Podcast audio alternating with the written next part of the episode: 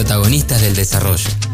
Hola, mi nombre es Marina González y soy parte de la cooperativa de trabajo Melibea en Gualeguaychú, Entre Ríos. La cooperativa surge a fines del 2019 a partir de la posibilidad de alquilar una chacra y de la necesidad laboral de lo que son los socios eh, actualmente de la cooperativa. Comenzamos con la producción de hortalizas libres de agrotóxicos y luego sumamos la cría de chanchos y gallinas para la producción de huevos.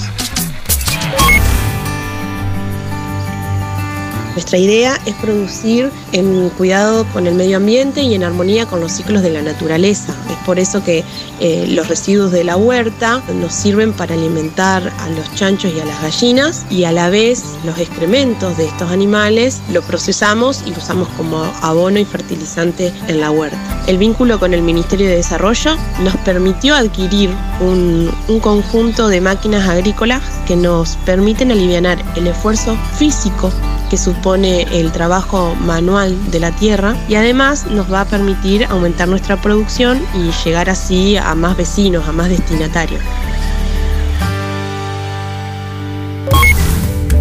Además, estas máquinas están a disposición de todos los huerteros de la zona que al igual que nosotros trabajan la tierra de manera manual y se nos es muy difícil contratar el servicio para que lo haga.